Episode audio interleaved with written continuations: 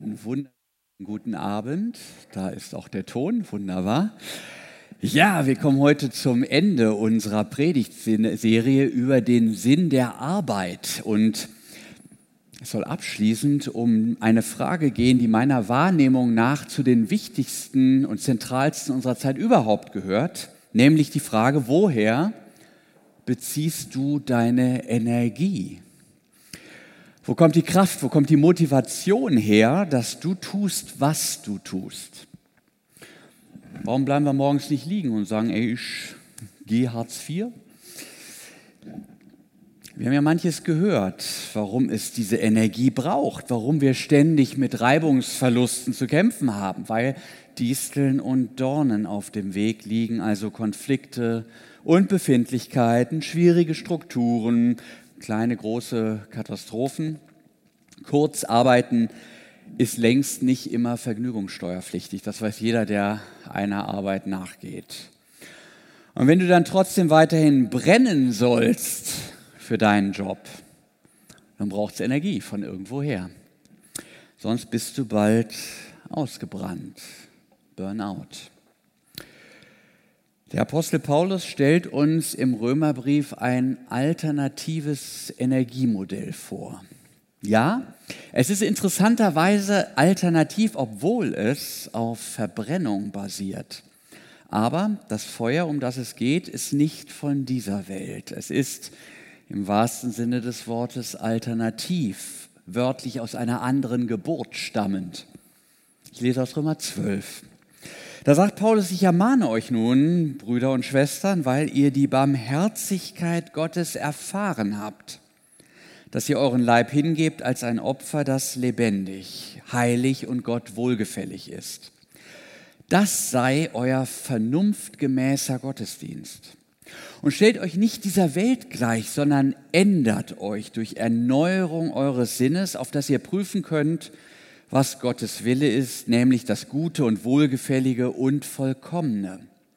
Denn ich sage durch die Gnade, die mir gegeben ist, jedem unter euch, dass niemand mehr von sich halte, als sich's gebührt, sondern dass er maßvoll von sich halte, wie Gott einem jeden zugeteilt hat, das Maß des Glaubens.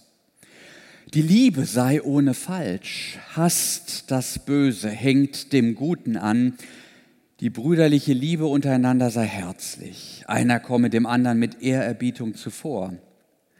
Seid nicht träge in dem, was ihr tun sollt. Seid brennend im Geist. Da haben wir es.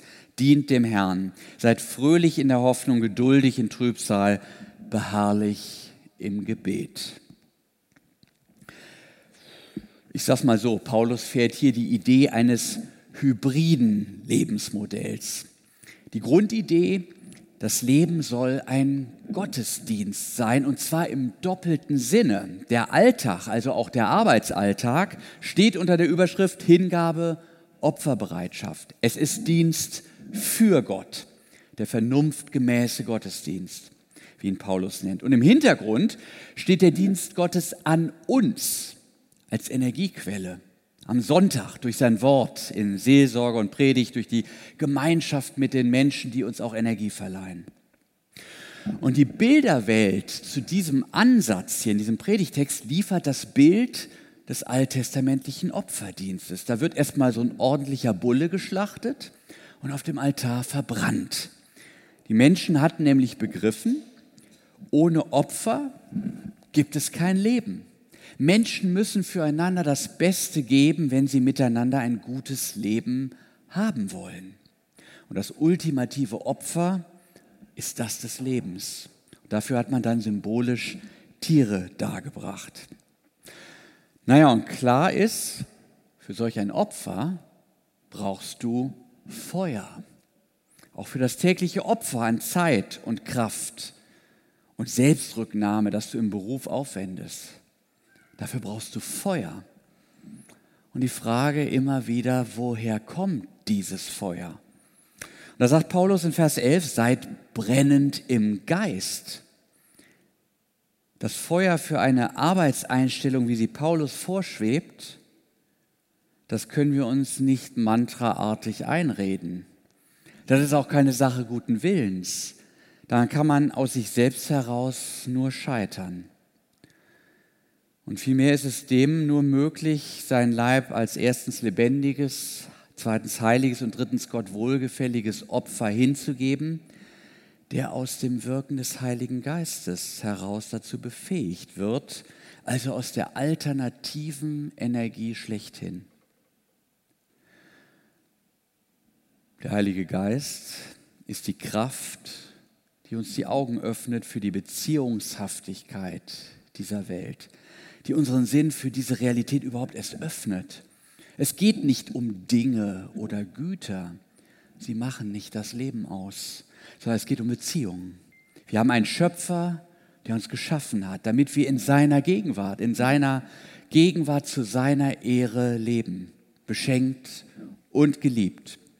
Und uns sind gleichzeitig Mitmenschen an die Seite gestellt, damit wir für sie eintreten, dafür, damit wir sie lieben.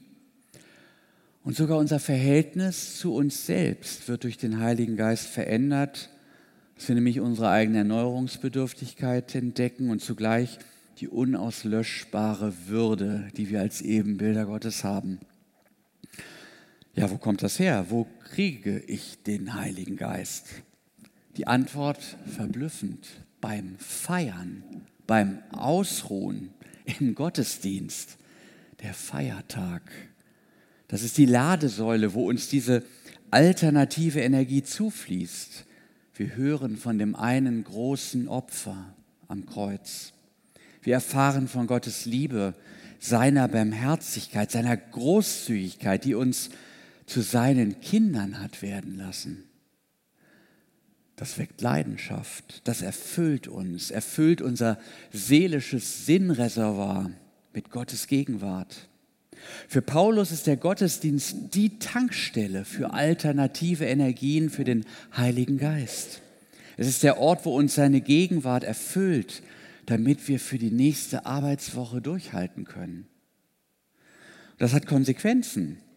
Gottesdienst ist immer ein Befreiungsgeschehen. Wir feiern unsere Freiheit von den Mächten, von den Bindungen dieser Welt in einer Kultur, die ja ständig nach uns greift, die nach uns greift, um uns zu versklaven. Die sagt, nein, du, du bist nicht frei.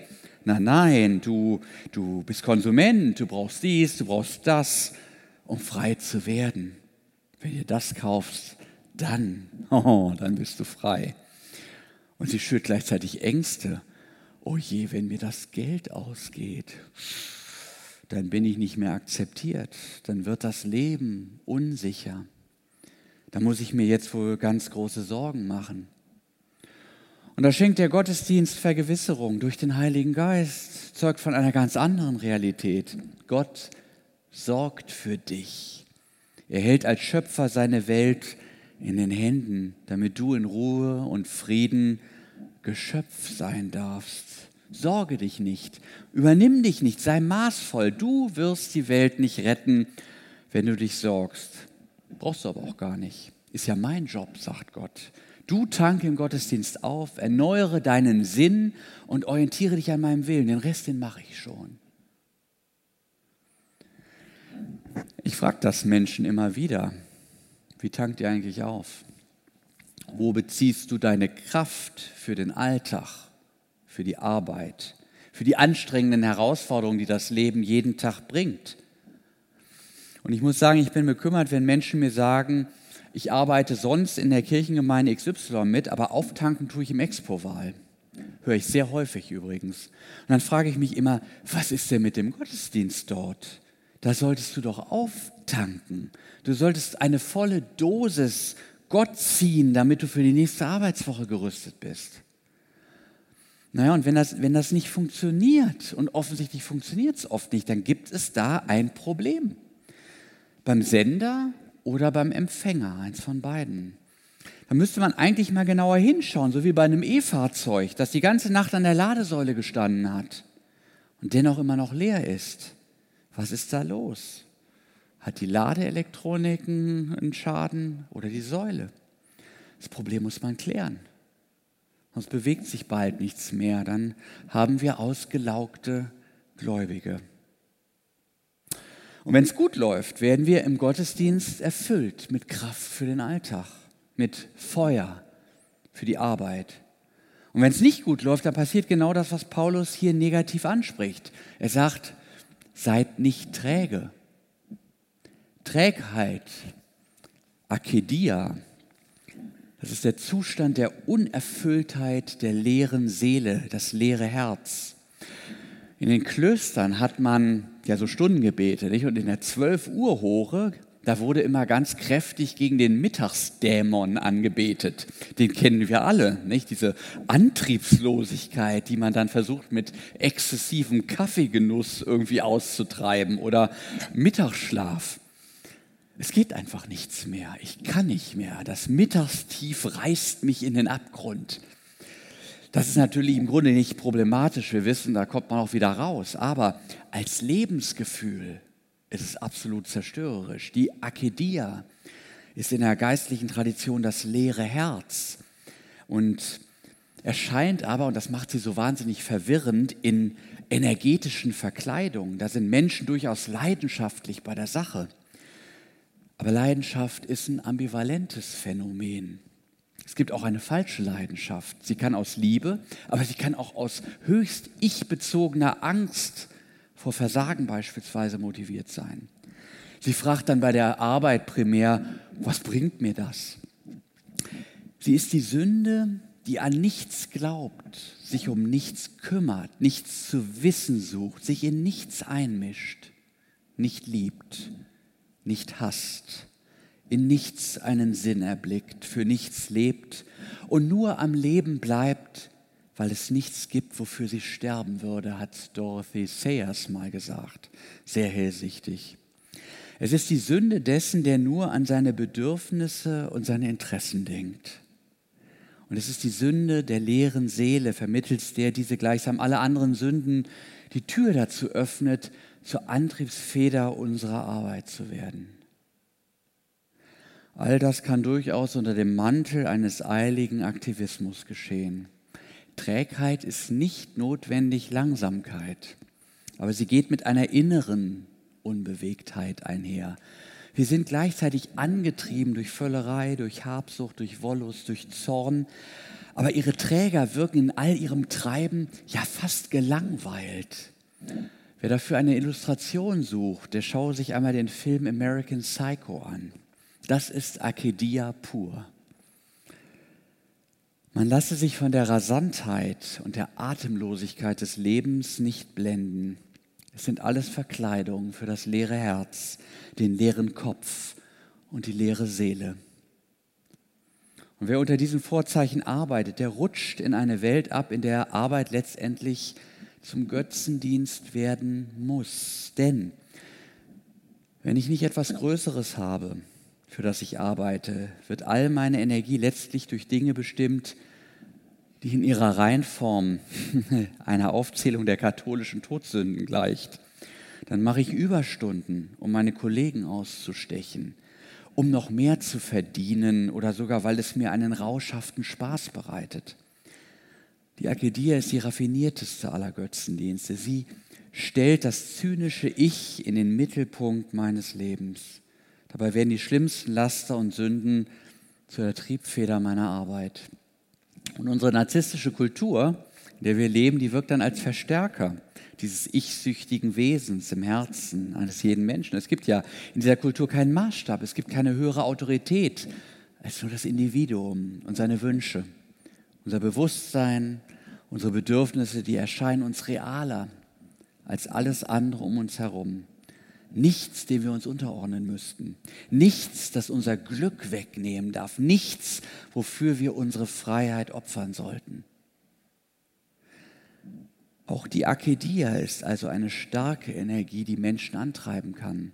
Sie ist gleichsam ein Unterdruck, sie ist eine absaugende, eine nichten, eine vernichtende, eine dem Nichts zustrebende Kraft die aber durchaus Geschäftigkeit, falsche Leidenschaft, Ablenkung und jede Menge organisierte Belanglosigkeit zu erzeugen vermag. Echte Leidenschaft hat aber, das ist jetzt für unsere Arbeit wichtig, etwas mit Leiden und Opfern zu tun. In Vers 1 heißt es, seid ein lebendiges Opfer, das Gott dargebracht wird und ihm gefällt. Im Brandopfer geben wir die allerbeste Qualität als Zeichen absoluter Hingabe. Und Opfer hat ja auch immer mit Tod zu tun. Wir müssen immer wieder neu unsere Eigeninteressen auch begraben, wenn wir gute Sachen, gute Arbeit machen wollen, um der Sache willen und um derer willen, für die wir arbeiten. Warum sollte jemand das tun, fragt man sich.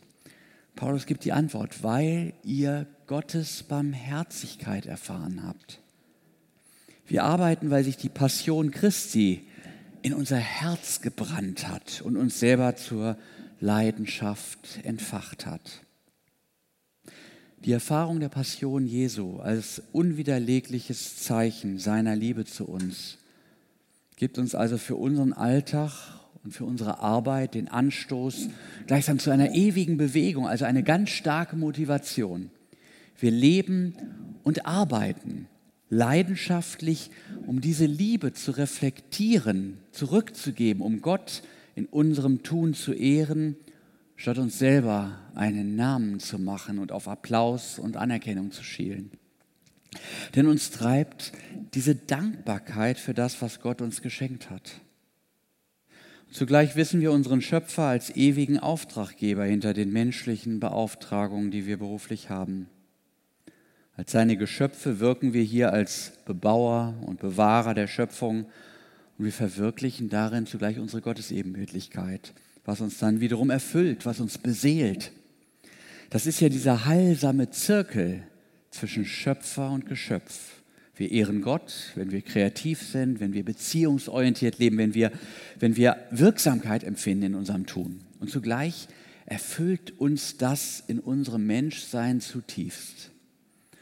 Es gibt eine angelsächsische Bekenntnisschrift, die bringt das auf den Punkt, wenn sie sagt, dass die Bestimmung des Menschen darin besteht, seinen Gott zu ehren und gerade darin wiederum höchstes Lebensglück zu empfinden.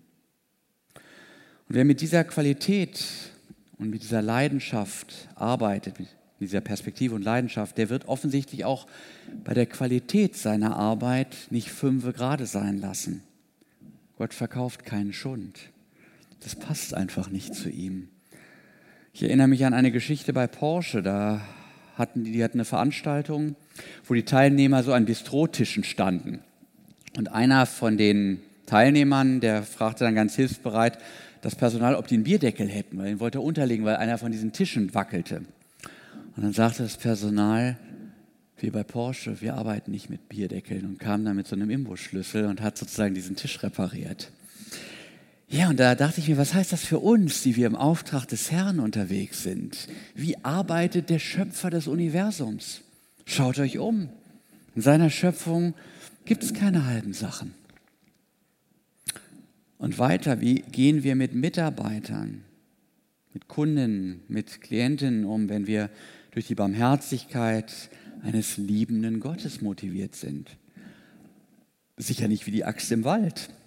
Und es verbietet sich auch andere Menschen, immerhin ja auch Ebenbilder Gottes, so wie wir, zu benutzen, um selber zu Reichtum und Macht zu gelangen. Aber umgekehrt wird ein Schuh draus. Wir sollten Reichtum und Macht in dem Maße, wie sie uns verliehen sind, nutzen, um Nächstenliebe konkret werden zu lassen. Ich erinnere noch einmal an die alttestamentliche Königin Esther, die es nicht beim Baden in Milch beließ. Adel verpflichtet, könnte man sagen. Eigentum auch. Ich würde auch meinen, dass man als Christ das Wohl des Einzelnen nicht hemmungslos den Gesetzen des Marktes aussetzt, sondern beispielsweise Rationalisierungsmaßnahmen, die es manchmal geben muss, mit Augenmaß umsetzt. Das heißt mit Verantwortungsbewusstsein gegenüber der Belegschaft. Soziale Marktwirtschaft nennt man das, soweit ich mich erinnere. Und zuletzt sollte die geistvolle Erfahrung der Passion Jesu uns Gelassenheit schenken. Gelassenheit gegenüber einer Welt, die den Unterschied zwischen Schöpfer und Geschöpf oft nicht erkennt bzw. sogar verwechselt. Die stets mit der Steuermannsmütze herumzulaufen äh, äh, müssen glaubt, um noch kurz die Welt zu retten. Und ich finde in diesem Sinne dass der Glaube an einen Schöpfer auch echt sowas wie so einen Coolness-Faktor bereithält.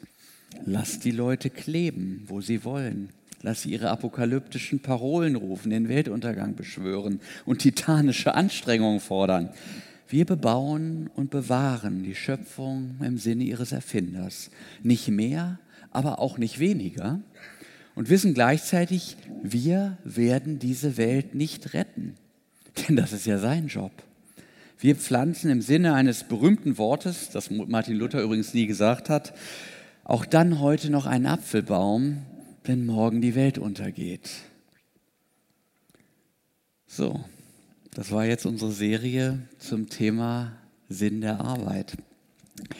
Ich wünsche euch in der euren, in der euren, also in eurer Arbeit Gottes Segen, egal ob es betriebliche, ob es heimische, ob es ehrenamtliche Arbeit ist. Ihr habt allen Grund, ihr leidenschaftlich nachzugehen, denn ihr seid im Auftrag des Herrn unterwegs.